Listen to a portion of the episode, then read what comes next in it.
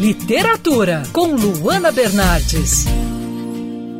Como a literatura está te ajudando durante a quarentena? No meu caso, não só nesse período de isolamento social, mas também em todas as outras circunstâncias da vida, os livros me ajudam a apertar o botão off, me desligar da realidade e entrar em um mundo completamente novo.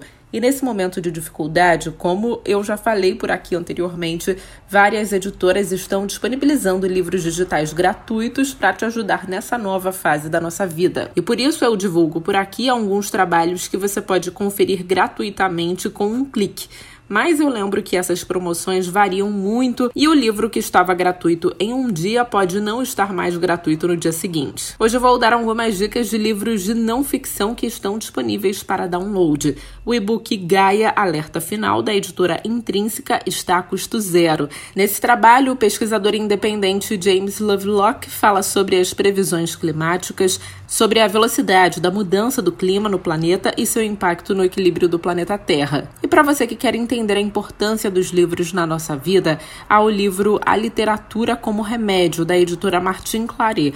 Com a apresentação do historiador Leandro Carnal, esse trabalho mostra como os grandes clássicos da literatura universal podem ser a cura para muitos males por último, você pode conferir o livro O Amanhã Não Está à Venda, da editora Companhia das Letras.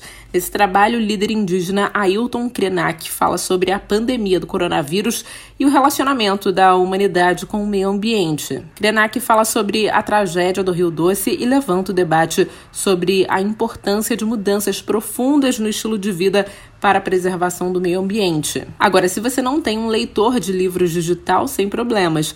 Você pode ler também no seu celular, tablet ou computador. Eu sou a Luana Bernardes e você pode acompanhar mais da coluna de literatura, a seção do site bandnewsfmrio.com.br clicando em colunistas. Você também pode acompanhar as minhas leituras pelo Instagram Bernardes Luana, Luana com dois N's.